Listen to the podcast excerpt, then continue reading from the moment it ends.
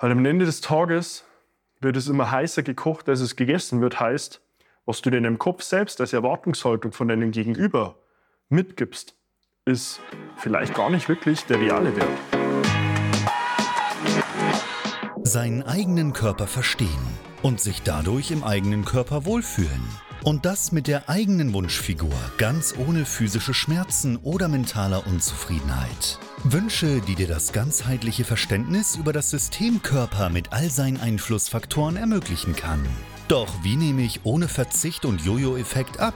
Wie baue ich Muskulatur auf und wie werde ich meine physischen Schmerzen los?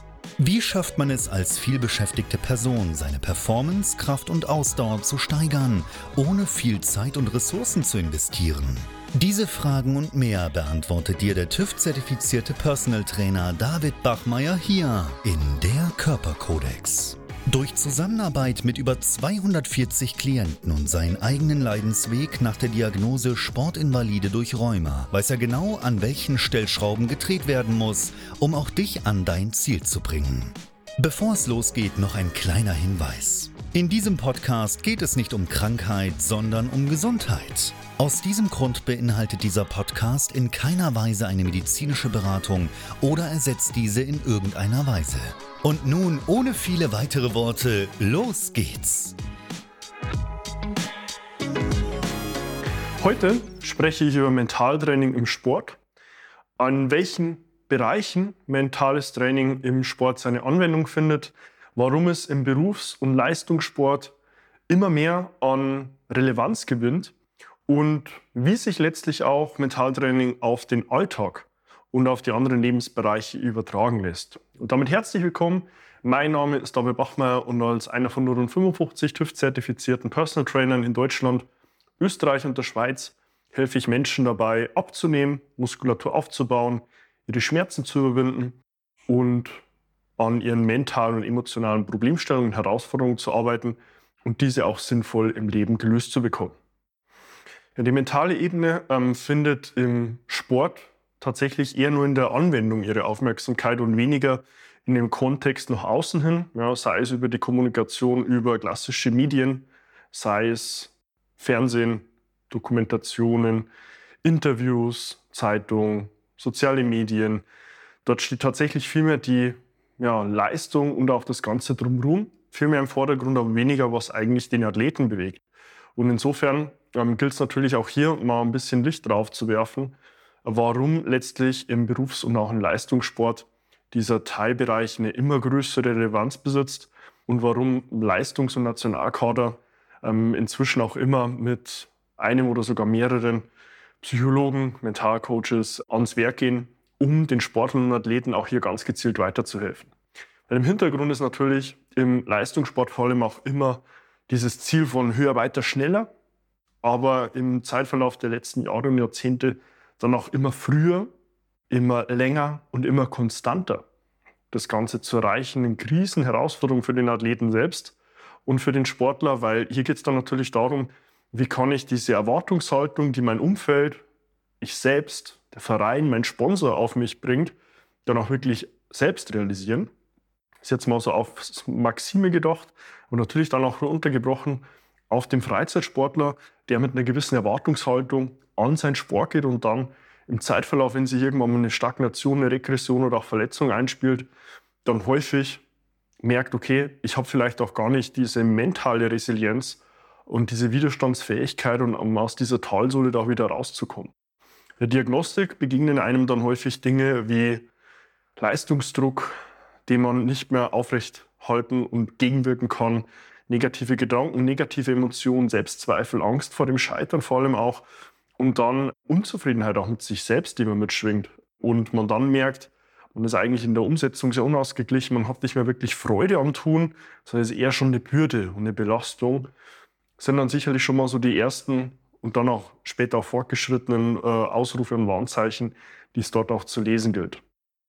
Eine mentale Intelligenz und auch mentale Leistungsfähigkeit findet darüber hinaus natürlich dann später auch in allen anderen Lebensbereichen Anwendung, sei es Herausforderungen im Alltag selbst, ja, der Umgang mit Stress, ähm, der Arbeitsalltag, die berufliche Entwicklung Und wenn man jetzt von sehr jungen Sportlern, Athleten ausgeht, dann natürlich auch die schulische Laufbahn, wo man ja, die ganzen kognitiven Herausforderungen dann auch ganz anders begegnen und ja, lösen kann, wie man es denn äh, ohne ein entsprechendes äh, mentales Training im Hintergrund dann auch überhaupt realisieren könnte.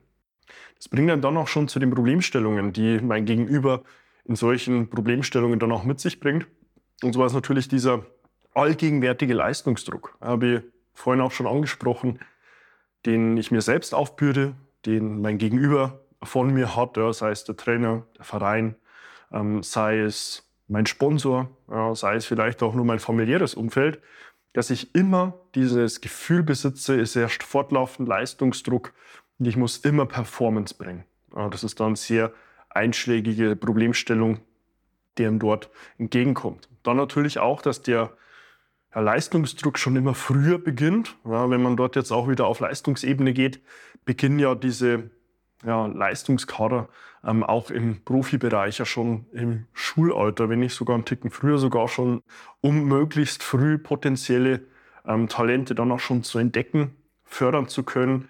Und auch dort ist es dann für die Eltern häufig eine Hürde zu sagen, ja, ich will jetzt nicht unbedingt als Helikoptereltern fungieren und dort den Anspruch besitzen, mein Kind muss höher, weiter, schneller, länger, konstanter und auch besser Dinge integrieren können, sondern ich will ihn vielleicht sogar in seinem Talent unterstützen und dann sind da ganz zu Beginn häufig ähm, dann auch nochmal deutlich mehr Reibungspunkte integriert, als es dann bei einem Jugendlichen oder auch dann schon bei einem Erwachsenen der Fall ist, wenn es dann auch noch diese Konstellation der Familien, des Familienverbunds auch noch mit sich bringt.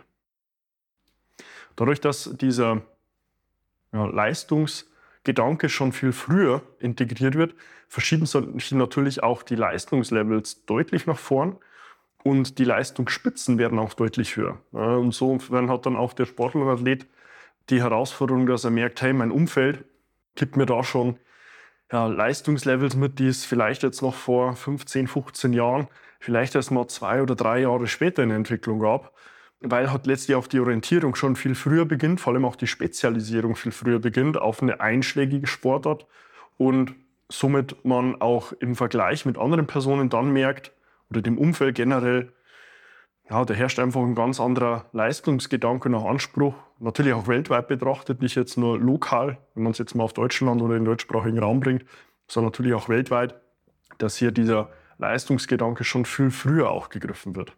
Wenn man dann sich in diesem Vergleich nach außen bringt, dann natürlich auch gleichzeitig so das Streben nach Genügen, ja, letztlich diesen Erwartungshaltungen zu genügen von meinem familiären Umfeld, von meinem Verein, meinem Sponsor, meinem Trainer.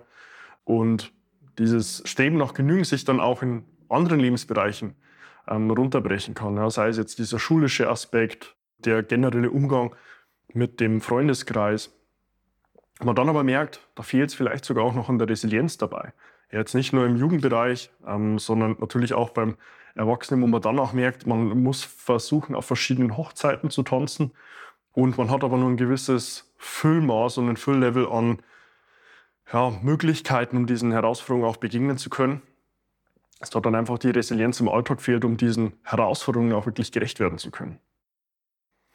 Ja, bei den Herausforderungen ist es dann natürlich auch noch so, dass die permanente Verfügbarkeit eine große Herausforderung darstellt. Also nicht mehr nur offline und analog gegeben, so wie es vielleicht noch vor 15 oder 20 Jahren der Fall war, sondern inzwischen auch in einem digitalen Raum ja, nochmal deutlich mehr an Konfrontations- und damit auch potenzieller Reibungsfläche herrscht, sowohl hin zu den sozialen Medien, zur Presse generell, und es eine immer gegenwärtige Verfügbarkeit gibt. Ja, der Anspruch für den Sportler oder Athleten ist ja nicht mehr nur der, in seiner Sportart und zum Zeitpunkt X Performance zu bringen, sondern das auch im Alltag zu begleiten, Einblicke zu geben, wie läuft denn der Alltag ab, wie funktioniert dein Training, wann schläfst du, wann isst du, ähm, was machst du in der Freizeit. Also diese Durchsichtigkeit bringt dann natürlich auch einen deutlich erhöhten Stressfaktor mit sich, wie das vielleicht noch vor 10 oder 15 Jahren auch der Fall war.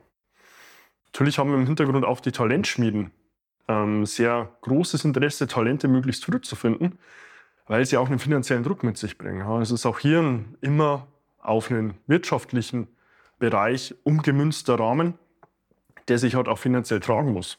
Ja, und deswegen ist dort auch dieses Bestreben, primär wirtschaftlich getrieben zu sagen, man will möglichst früh die Talente finden, um sie möglichst früh fördern zu können, möglichst früh entsprechend, wenn sie ein gewisses Leistungslevel erreicht haben, dann eventuell sinnvoll auch vermarkten zu können, um sich dann in der eigenen Institution auch wieder re zu refinanzieren oder vielleicht sogar auch überschüssig Gewinnertrag einbringen zu können. Es ist natürlich auch hier die ähm, Direktive immer aus einer primär wirtschaftlichen Sicht getrieben, diese Talente möglichst früh noch zu entdecken, um sie dann auch in die eigenen reinholen zu können.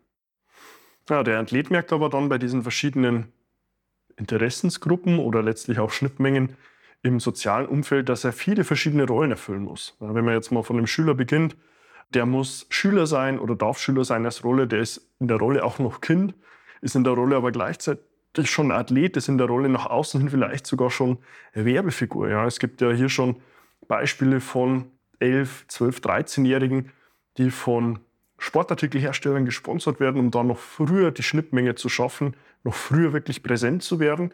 Und erfüllt vielleicht sogar ein Jugendlicher auch noch eine zusätzliche Rolle als Werbeträger nach außen. Gleiches gilt natürlich auch für den Erwachsenen im Fall.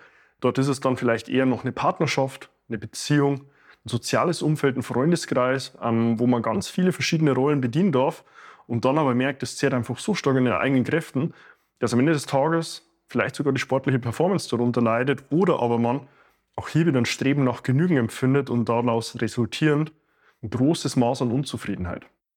Ja, die Lösung in solchen Fällen ist immer sehr, sehr individuell. Ja, wie das Leben an sich ja sehr individuell ist, ist auch hier der Lösungsansatz sehr individuell. Man kann es aber so auf grobe Richtlinien mal runterbrechen. Also eine davon ist natürlich immer, versuch dich wirklich in den Moment zu bringen. Schaffe Fokus auf das, was du gerade tust und blende möglicherweise Dinge so gut es geht aus, die in der Zukunft liegen, die nicht in deiner Gewalt liegen, sondern konzentriere dich auf die Dinge, die in deinen Möglichkeiten und deinem Entscheidungsfeld liegen. Heißt, wie gestaltest du deinen Alltag, wie gestaltest du dein Training, wie widmest du dich deinem Lebensstil, deiner Ernährung, deinem sozialen Umfeld, deiner eigenen Mentalität und nimm Dinge weg von deinem Fokus, die du nicht in deiner Hand hast, weil du wirst merken, Fokus, der verloren geht, hat gleichzeitig auch einen Energieabfluss zur Folge wo der Fokus hingeht, geht auch immer die Energie hin. Und wenn du diesen Fokus abziehen kannst, wirst du merken, es kommt wieder mehr Energie zu dir. Das ist sicherlich eine hier der großen Direktiven, diesen Fokus auch wirklich in die Gegenwart und den Moment zu bringen.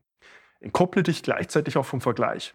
Ja, das ist weil äh, sicherlich nicht ganz so leicht, weil der sportliche Wettkampf ja ein Vergleich an sich schon ist. Aber versuch es zumindest auf einer alltäglichen Ebene für dich so gut es geht zu meiden, weil im Vergleich kannst du nur verlieren. Ja, du weißt nicht, welche Ausgangssituation dein Gegenüber hat. Ist dieser Vergleich, den du jetzt heute wählst, vielleicht nur ein sehr guter, performanter Tag deines Gegenübers und wählst diesen als Referenz für deinen eigentlichen Indexwert, den du vergleichen willst, der aber aufgrund dieser ja, akut sehr guten Performance vielleicht gar nicht wirklich als äh, Vergleichswert dient. Aber nimm dich da wieder aus dem Vergleich zurück, weil du eröffnest dir damit nur die Möglichkeit, eine weitere Triebfeder für Unzufriedenheit in dein Leben zu bringen. Nimm auch im Kontext zum Wettkampf den Fokus weg vom Scheitern und leg den Fokus auf den Prozess selbst. Also versuch in deinem Tun, in deinem Prozess besser zu werden, weil du wirst merken, damit wird gleichzeitig das Ergebnis später besser. Und du hast aber auch deutlich mehr Klarheit in deinem Tun. Du bist weniger im Nebel von Vergleich nach außen hin, sondern du bist eigentlich nur bestrebt, die beste Version deiner selbst zu werden. Und über diesen Fokus kommt dann gleichzeitig aber auch wieder deutlich mehr Energie zu dir. Und klär mit deinem Umfeld auch gern die Erwartungshaltungen und geh da proaktiv in die Kommunikation. Ja, sei es jetzt zu deinem Verein, zu deinem Trainer, zu deinem Sponsor, zu deinen Eltern. Kommuniziere diese Erwartungshaltungen ganz klar, frag sie ab, weil am Ende des Tages wird es immer heißer gekocht, als es gegessen wird. Heißt, was du dir in deinem Kopf selbst als Erwartungshaltung von deinem Gegenüber mitgibst, ist vielleicht gar nicht wirklich der reale Wert. dein Trainer erwartet vielleicht von dir gar nicht die großen Entwicklungsschritte in der Zeit oder die jeweilige Performance zu Tag XY, wenn du sie ihm nicht abgefragt hättest und damit dir selbst diesen Anspruch nicht gegeben hättest, du musst diese eine Leistung erbringen, weil damit schaffst du dir letztlich auch wieder Klarheit und schaffst die Möglichkeit, Energie in deinen Moment zu bringen. Ja, zusammenfassend lässt sich sagen, dass auch hier dieser Teilbereich von Mentaltraining im Sport unfassbar groß ist. Ja, Im Kontext von Berufs- und Leistungssport findet es sowohl im Prozess, also in der Trainingsvorbereitung, kurz vor dem, während und nach dem Wettkampf Verwendung, als natürlich auch in der Offseason und hat somit ein riesengroßes Anwendungsfeld, das aber in der Methodik immer eins zu eins gelöst werden sollte. Ja, also im Hintergrund ist diese Zusammenarbeit um dem Sportler, den Athleten einen Ansprechpartner zu bieten, immer eins zu eins Konstellation der Fall. Es muss die zwischenmenschliche Chemie stimmen, es wird Vertrauen aufgebaut, weil nur so hat man dann auch überhaupt die Möglichkeit, wirklich einen Zugang zu finden, der dir selbst auch deine eigenen Problemstellungen und Fragestellungen sinnvoll reflektieren kann und dir auch die Möglichkeit gibt, aus diesem Dialog einen Mehrwert zu generieren. Und dort ist die Lösung direkt auch immer eins zu eins. Ja, so haben wir es auch selbst in der Zusammenarbeit mit unseren Klienten gelöst, die im Mentalcoaching bei uns auch Betreuung finden. Es ist immer eine eins zu eins Form der Fall, wie man hier mit der Person arbeitet, immer eine sehr enge ähm, Schnittmenge. Nur dadurch hat man auch diesen sehr privaten, sehr geschützten Raum, um hier seinen Themen wirklich Zeit und Raum zu geben. Und es ist auch sehr wichtig, hier nochmal dir mitzugeben, es braucht immer eine externe Instanz, weil ansonsten siehst du deine blinden Flecke nicht. Ich vergleiche das immer gerne mit jemandem, der sich die Haare machen will. Da bin ich jetzt vielleicht gerade ein schlechtes Beispiel. Aber wenn jemand vorm Spiegel steht und sich seine Frisur machen will, hätte er keinen Spiegel, würde er die Frisur nie hinbekommen, weil er würde nie wissen, wie sehe ich denn jetzt wirklich aus? Und dieser Spiegel ist dann auch immer die gegenüberliegende Instanz, sei es der Psychologe, der Metallcoach, die gegenüberliegende Instanz, die einem hierbei hilft, diese blinden Flecken zu finden, die Frisur richtig zu gestalten, damit die am Ende des Tages auch noch was aussieht. Wenn man keinen Spiegel besitzt, wird es unmöglich sein, hier ein optisch-ästhetisches Bild zu schaffen. Und das ist dann auch so der Übertrag zu der mentalen Gesundheit. Die wird immer hinken. Ja, man wird diese Probleme nicht alleine lösen können, wenn einem hier keine externe Instanz geboten wird.